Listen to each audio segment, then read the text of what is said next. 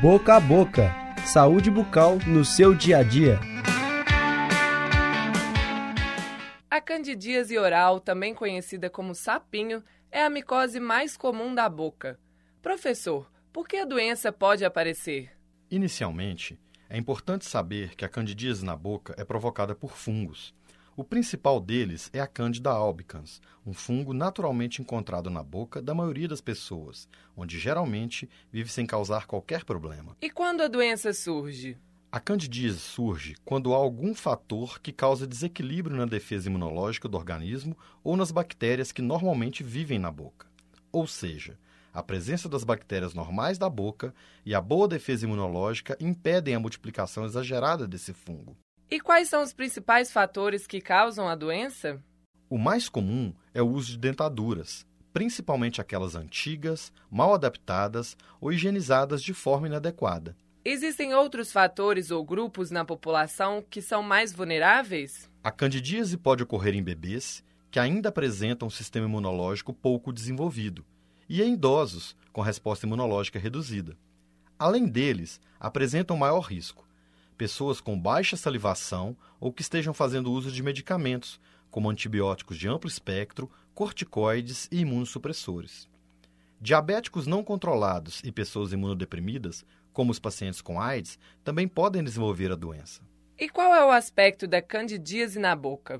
A candidíase pode aparecer como placas brancas que parecem leite coalhado. Elas podem estar localizadas em qualquer parte da boca. Na maioria das vezes, essas placas são facilmente removidas após a raspagem com gaze. Existem outras características?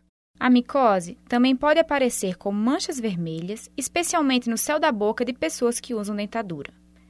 Nesses pacientes, a candidíase também pode causar rachaduras nos cantos da boca, principalmente quando as dentaduras são antigas e desgastadas. A candidíase provoca dor? Geralmente ela não dói, mas os pacientes podem se queixar de ardência no local e mau hálito. E como deve ser o tratamento? O primeiro passo é procurar um dentista ou médico.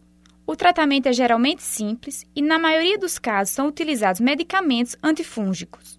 É muito importante também identificar e remover os fatores que estão favorecendo a multiplicação do fungo na boca.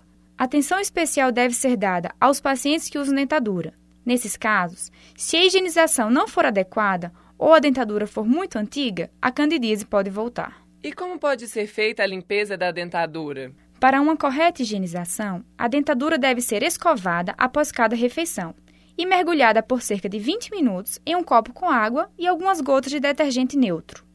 Em seguida, a dentadura deve ser enxaguada com água abundante. Em muitos casos, somente a troca da dentadura pelo dentista irá resolver o problema. Você tiver alguma dúvida sobre o tema do programa de hoje, entre em contato pelo Facebook do Departamento de Odontologia da PUC Minas.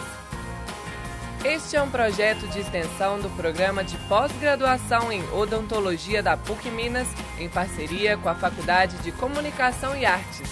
O episódio de hoje foi gravado e apresentado pelo professor Martinho Campolina Rebelo Horta e pela mestranda Daniela Mascarenhas.